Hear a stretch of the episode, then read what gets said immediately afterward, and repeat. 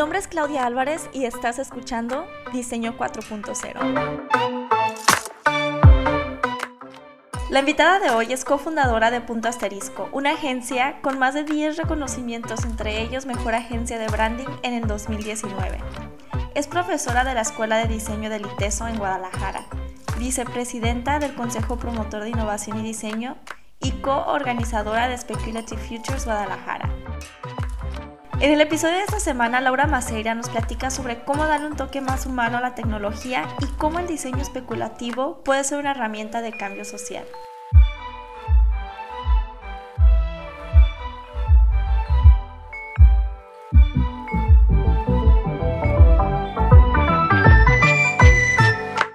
Me gustaría que nos contaras un poquito sobre cómo fue que te fuiste involucrando en temas de Futures Thinking y cómo terminaste siendo coorganizadora de Speculative Futures.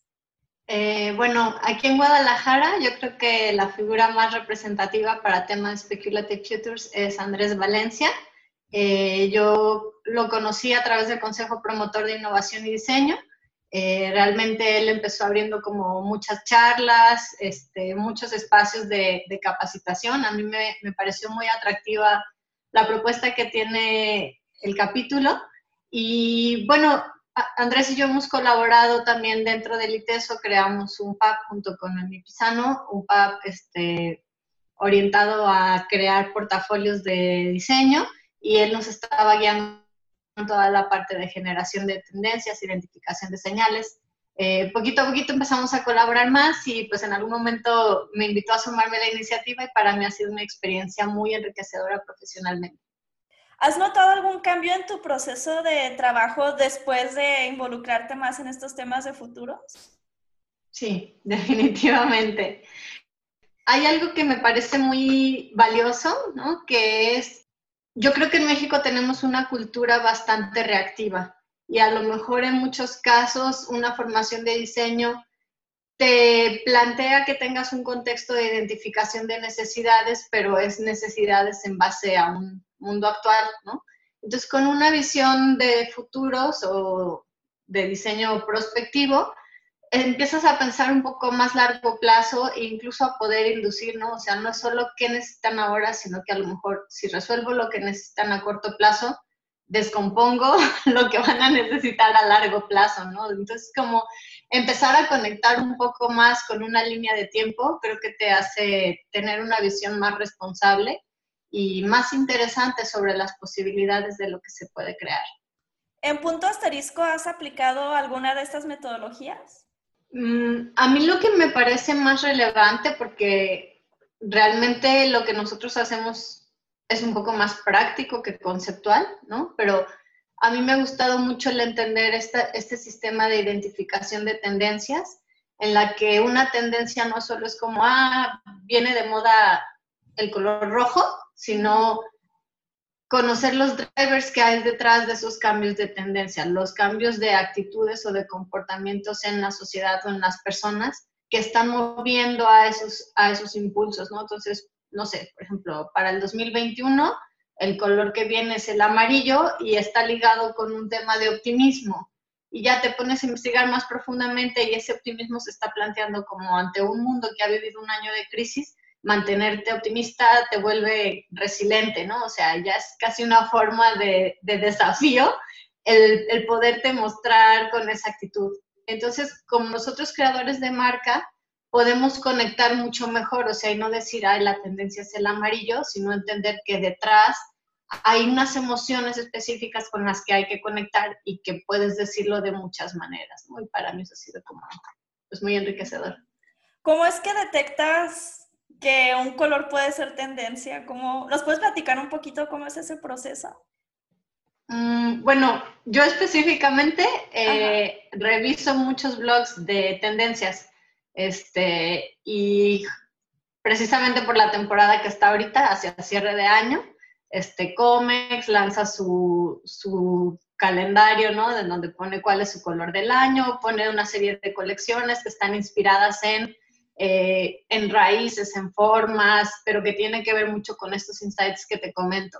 Eh, Pantone igual hace lo mismo, ya cerca de final del año, libera cuál es su color del año, pone un insight detrás y pone también algunos otros como colores complementarios. Eh, visito recientemente otra página que se llama WGCN, en el que publican muchas tendencias que tienen que ver con estilo de vida, con interiorismo este, y con otro tipo de tendencias, que también me ha generado insights valiosos. Y pues la verdad es que sí dedico mucho tiempo a estar monitoreando en otras redes y ver qué está pasando, qué viene. También es un recurso que me sirve para la docencia, entonces como que una cosa va alimentando a la otra. Sí, y este año que ha sido tan caótico y nos ha sacado a todos como de nuestra zona de confort, ¿qué, qué tendencia ves como que, que está apuntando para este fin de año? Mm, buena pregunta. Este, yo creo que de alguna manera eh, pusieron el otro día como un meme, ¿no? Que me, me morí de risa que todos creemos que el coronavirus se entiende del calendario griego, ¿no? Así que, ah, sí, ya es 2020, ya me voy, ¿no? Y, y creo que esos límites pues van a traspasar mucho más a nuestra concepción de, del paso del tiempo. Eh, en general, eh, yo veo la parte que nos ha marcado más es la forma en que nos interrelacionamos con otros, ¿no? Y, es a través de plataformas digitales, tanto para el trabajo como para la parte de socialización, como para la parte de educación. Y eso va a tener muchas repercusiones de muchas maneras. Este, yo creo que cuando, si en algún momento volvemos a, a ser un poco más libres de, de salir y sentirnos seguros, de todas formas habrá muchos procesos que que logramos identificar que se simplificaron. Por ejemplo, ir a las juntas, podemos tener una junta por Zoom, estar tú en, un país y yo en otro, y no tenemos que gastar tiempos de traslados, o sea, simplemente con que encontremos un uso horario perfecto, pues ya podemos desarrollar un proyecto. Entonces, creo que eso puede abrir muchas puertas a, a la exportación, a colaboración abierta con otras personas, con otras instituciones, eh, yo este año me he sentado a ir un montón de webinars, conferencias, un montón de contenido con acceso gratuito, que pues también eso puede sentar nuevos precedentes. Eh, estaba en un congreso el otro día que dijeron, pues cuando nos dijeron que no lo íbamos a poder hacer presencial, nos pusimos todos locos, ¿no? Y después cuando vimos que al hacerlo digital, pues se podía unir gente de más países, que, que el cupo podía ser mucho más amplio, que no teníamos que gastar en los pasajes de los ponentes, ¿no? O sea, pues es otra perspectiva y es otra forma de hacer las cosas que nos va a retar. ¿Y qué opinas del toque humano? Como en, estas plataformas digitales, ¿cómo podemos eh, seguir manteniendo ese toque cálido? es un buen reto. Mira, en, en, específicamente en una sesión así uno a uno de Zoom, vi un proyecto el otro día que, que, me encantó, que se llama, ¿cómo se llama? Go to Meet. Y es Goat como de una cabra. Entonces es, un, es una asociación que cuidan animales y lo que hicieron fue un programa en el que si tú tienes una sesión de Meet, puedes invitar que uno de los invitados sea una cabra, un borreguito, uno de los animales que cuidan.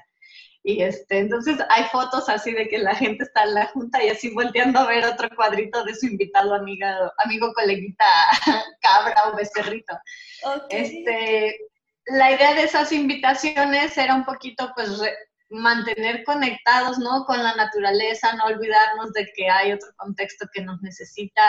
Y bueno, creo que ese es un ejemplo como muy específico, no es necesariamente humano, o sea, a lo mejor es más como en la naturaleza y pues sigue sin romper la barrera de lo virtual, digo, sí, sigue estando aquí un, una pantalla de por medio, ¿no? Pero pueden ser maneras en que dices, wow, ¿no? O sea, qué interesante. Y, y, ese proyecto logró recaudar fondos para ese lugar que no estaba logrando tener visitas porque la gente pues, no podía ir ahí, ¿no? Entonces, esa puede ser una de las ideas, como específicamente pensando en una plataforma de interconexión, pero yo también veo otras oportunidades de aplicando una comunicación a través de lo digital, ¿no? Cómo nos mantenemos humanos. Y yo veo valor en que, pues, las redes sociales en general nos permiten estar más mm, más pendientes como de qué, es la gente que consume mi producto. El poder conectarte con una audiencia que que siente, que le gusta, que no le gusta, de alguna manera es lo que refiere al social listening, permite que las marcas sean mucho más sensibles y que yo digo que ya las marcas no solo tienen que entregar un producto a unos clientes, ¿no? O sea, entender a su, a su audiencia como clientes, sino como una comunidad y su marca no solo como una señal, sino como un estilo de vida al que su comunidad está orgulloso de pertenecer, ¿no? Entonces esas relaciones se vuelven mucho más complejas, no solo comerciales, aportan mucho en el ámbito emocional y de alguna manera pues estas plataformas digitales hacen que esta interacción entre marcas y comunidades sea posible. ¿Y cómo un diseñador podría aprovechar eh, la cercanía que se puede tener a través de las redes sociales? Pues de muchas maneras, o sea, yo creo que tienes oportunidad de tener métricas muy precisas sobre lo que está pasando, ¿no? Desde decir, cuando pongo un post chistoso, se rieron o no, o cuando pongo este tipo de interacción, reaccionan o no, lo comparten o no, eh, mis ventas están subiendo o no están subiendo, ¿no? Y aunque hay muchas variables, o sea, tampoco es que tengas ahí una bola de cristal, eh, conforme vas ejecutando tu trabajo en el largo plazo, puedes, eh, si estás atento, tener un feedback directo que te ayuda a crear mm. muchas cosas más. Entonces, un diseñador, por ejemplo, tendría que ser muy atento a ver qué tipo de publicaciones las personas interactúan más o mm, dan como alguna respuesta para poder crear más contenido que se relacione a eso o es como algo como que tienes que estudiarle más o Mm, yo creo que depende en el contexto en el que estás trabajando, ¿no? O sea, por ejemplo, yo que trabajo en una agencia marketing digital en el que el, equipo es más o menos grande, o sea, hay, un, este, un community, hay un content manager, hay un SSM, o sea, hay diferentes funciones. A lo mejor lo que yo les puedo decir es, entreguen al equipo de diseño insights. O sea, no es que el pobre diseñador tenga que estar viendo ahí cada cosa que, que publican y que comentan porque se le va a ir la vida en hacer eso en vez de trabajar, ¿no? Pero, pero sí es que haya una intercomunicación en el equipo y que digamos qué cosas están funcionando. No solo haz lo que sigue y haz lo que sigue, sino aprovecha la información que se genera para seguir creando en un camino que sea más próspero.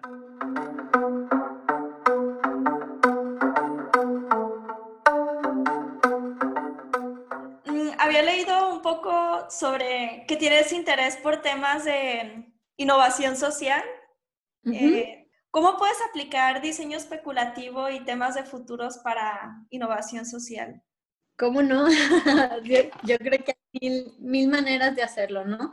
Eh, pero yo ahorita, pues mi campo profesional no está 100% orientado a eso, sino más bien que lo hago en proyectos paralelos. Eh, algo que es muy importante es que el diseño especulativo tiene un enfoque también de diseño crítico, ¿no? No solo es como un futurista sci-fi transhumano, ¿no? Sino que yo pienso, y es algo que a mí me gustó y por lo que me conecté mucho con esta institución, es porque somos personas que estamos replanteando cómo vamos a imaginar el futuro, ¿no? Entonces, si a lo mejor muchos se lo estaban proyectando muy cyborg, yo me lo estoy imaginando que hubo una evolución o revolución verde, ¿no? Y que, y que el futuro puede ser mucho más sustentable, mucho más justo, mucho más democrático, mucho más mil cosas. Como no está hecho, pues tú tienes la opción de decir, bueno, si quiero llegar o influenciar hacia allá, ¿qué cosas tendría que hacer en el presente para caminar en esos puntos? Entonces, una parte es de entrada la metodología, al ser una metodología crítica hacia largo plazo, te obliga a que tengas una mayor responsabilidad pues, social.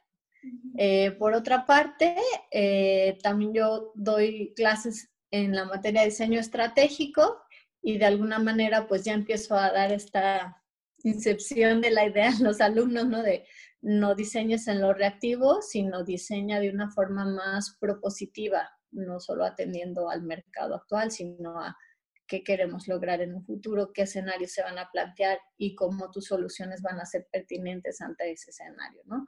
Cuando empiezan a darse cuenta que hay una tendencia de calentamiento global y que a lo mejor el escenario de aquí a 20 años sea un país inundado, ¿no? O sea, ya independientemente de lo que diseñen para ese posible escenario, el que llegue a sus mentes, pues ya los hace tomar acciones más responsables en el presente.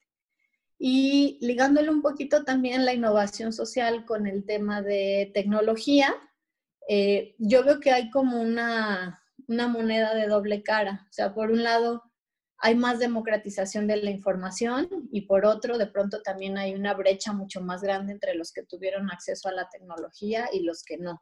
¿no? No solo porque no la sepan usar, simplemente en cuantos poblados no llega una buena señal de internet o no pueden cambiar de equipo rápido, cosas así.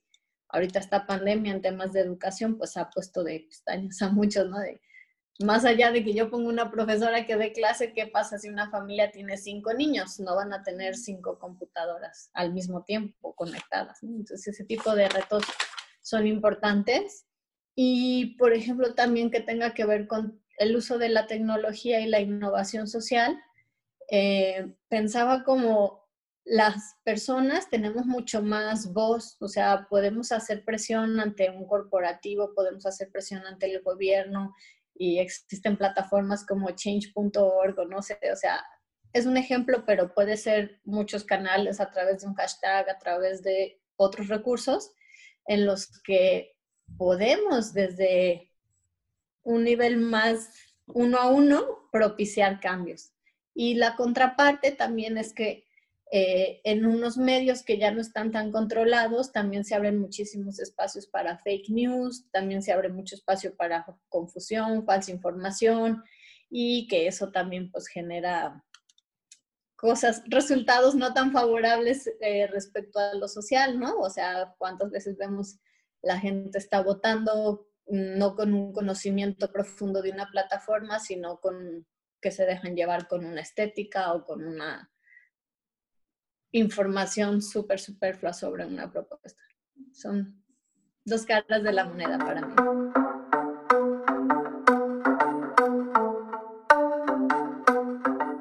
Me parecen bien interesantes los meetups que han organizado tú y Andrés y todo el equipo de Speculative Futures y recuerdo mucho uno que tuve el gusto de poder asistir, que fue sobre, que hablaron sobre rituales y sí me puso a pensar mucho cómo nosotros no dejamos de ser como hemos sido por generaciones, ¿no? Que nos encanta pertenecer a una tribu y que aún así en redes sociales interactuamos de una manera muy similar.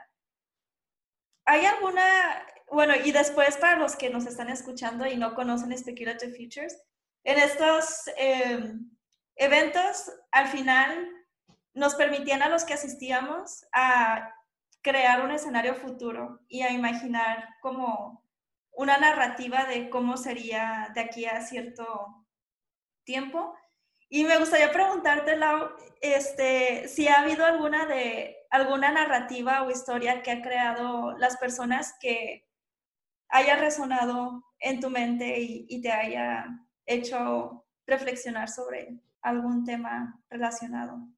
Fíjate que no sé si podría mencionar como alguno en específico, más bien al final de cada sesión, algo con lo que me quedaba pensando, incluso personas que podríamos ser tan parecidas, ¿no? O sea, ya, ya que llegamos ahí 20 con un interés, es que tenemos mucho en común, este, y teniendo insights tan parecidos, ¿no? Por un mismo ponente, al final los escenarios podrían ser tan, tan distintos unos de los otros. Este, yo creo que los, los escenarios los conectamos mucho también con, con nuestra trayectoria hacia atrás, o sea, es, es muy gracioso, muy interesante como el futuro también se conecta en cierta manera con nuestro pasado y nuestra preconcepción del mundo y de lo que es posible y de lo que es relevante. Y me acuerdo sobre ese caso de, de Abril, este, presentaron un tema que tiene que ver de tribus digitales. De alguna manera, pues eso también se conecta mucho con lo que te decía del social listening. Eso es a través de las plataformas de redes sociales estás escuchando qué dice quién y cómo este quién influencia en los, en los contenidos que ven otros quienes, cómo van haciendo esas redes de compartir información o de compartir similitudes dentro de una plataforma, pero además, bueno, ellos le suman un, un insight de análisis mucho más profundo y no solo qué dijo, sino porque lo dijo o que lo mueve. Pero algún escenario que fuera así como muy loco, yo creo que valdría la pena más bien a un año de que pasó, ¿quién pudo anticipar que venía algo, algo como lo que estamos viviendo, no? O a pesar de lo que estamos viviendo de esta pandemia, ¿cuáles cosas mantuvieron su curso en ese futuro especulativo? Eh, Andrés normalmente saca una publicación como bimestral que se llama Señales de Cambio y él revisó en sus, en sus señales de cambio de 2019 y sí tenía algo que acercaba a un escenario parecido a este. Entonces, no hay que subestimarlo. es de una inversión que a veces parece difícil, ¿no? Como decir, ah, vivo apenas en el ahora y a qué horas me pongo a planear el futuro pero realmente eso te ayuda a que tu empresa esté madura, a decir, me puedo anticipar y a lo mejor no tomo una acción, pero al menos tengo un plan para que en el momento que tenga que tomar acción ya sé por dónde, ¿no? O ya abrir las vías o ya abrir las conexiones y eso es muy importante. Gracias por compartir, Laura. Eh, me interesa mucho conocer cuáles son tus influencias eh, y fuentes de inspiración, si nos puedes compartir quién es, por ejemplo, una empresa una persona y un libro que te inspiran? Sí, claro. Este, yo creo que persona, a mí me gusta mucho reconocer como a las personas cotidianas, o sea, más que yo te diga, ay, don, no sé, en la vida, eh, a mí me inspira, no sé, o sea, la mamá de un compañero de mi hijo que a lo mejor no trabaja, pero que hace un excelente trabajo haciendo crianza respetuosa para sus hijos, ¿no? O, a lo mejor una amiga que tengo que es súper buena diseñadora, pero en su tiempo libre eh, tiene un proyecto de reciclar botellas y cajas de cartón y con eso hace una copia para rescatar a mascotas.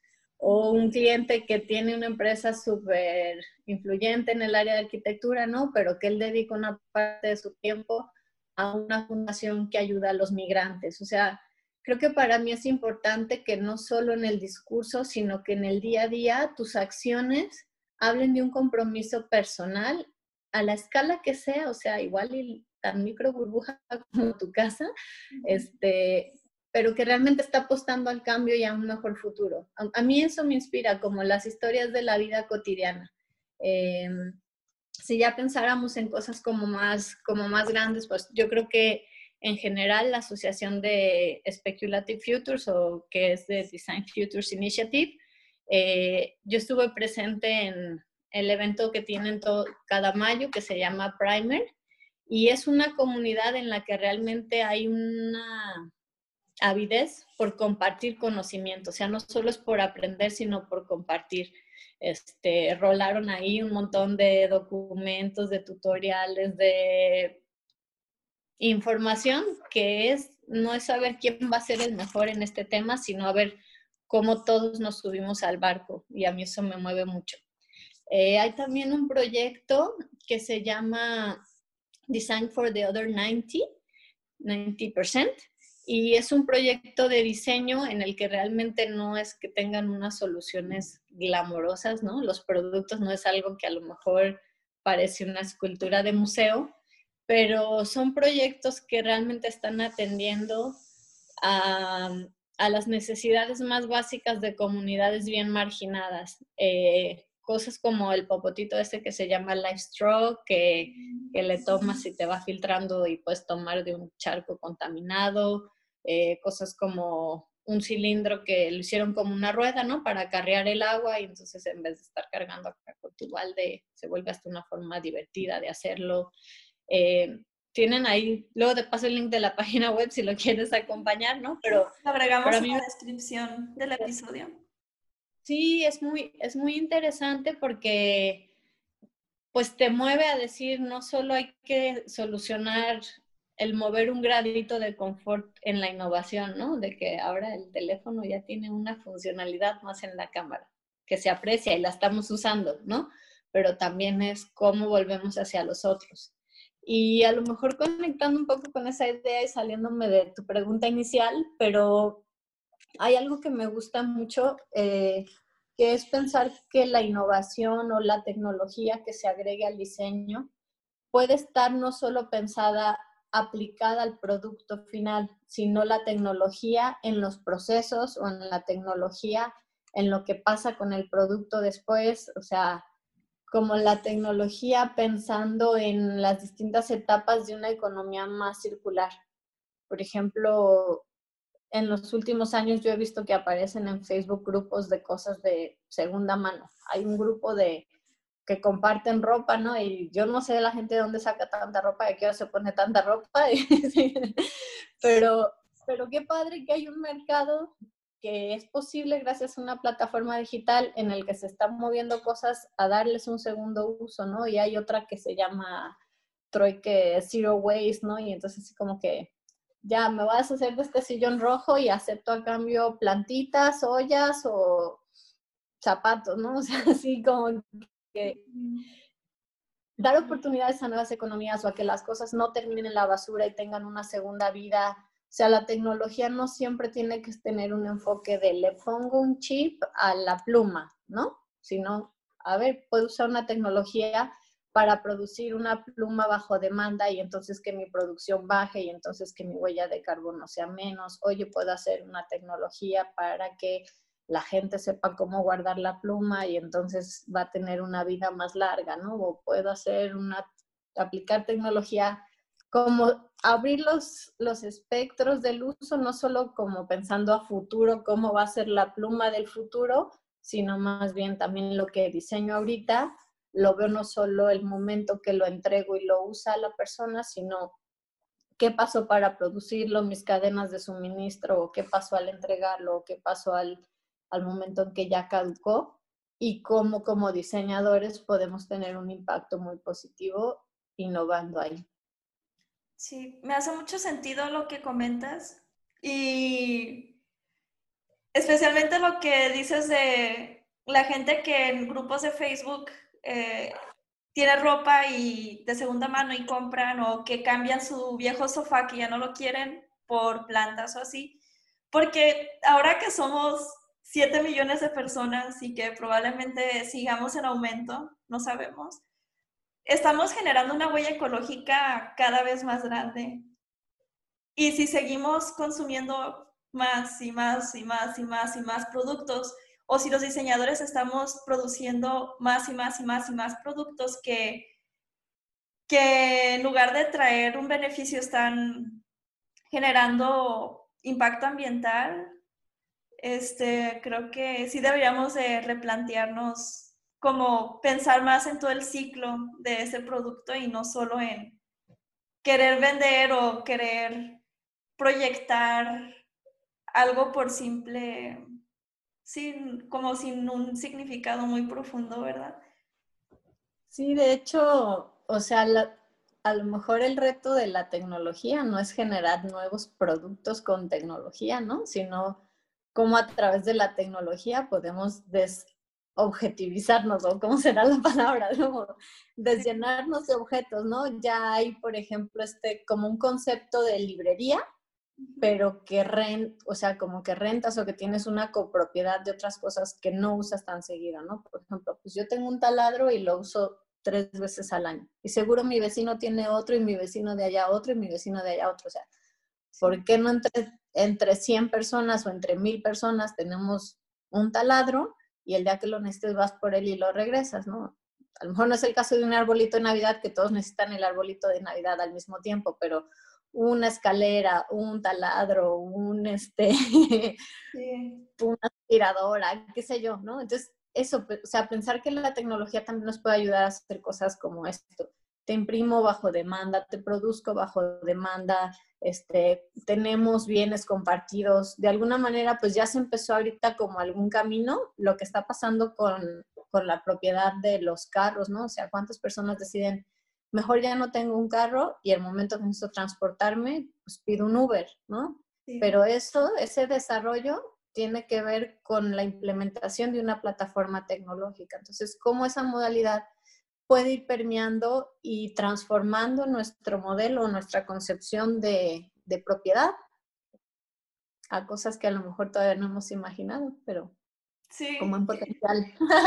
curiosamente, esa es la maestría que estoy estudiando. Se llama Diseño del Sistema Producto-Servicio y justo trata sobre desobjet... Ah, ¿Cómo podría decirlo? Como en lugar de buscar que te pertenezcan las cosas, pensar como en el servicio que gira en torno a un producto, por ejemplo, lo de las bicis públicas, que en Guadalajara se llama Mi Bici. Sí hay un producto, pero ese mismo producto lo pueden usar cientos de personas de la ciudad. Lo de Uber y cosas de ese estilo.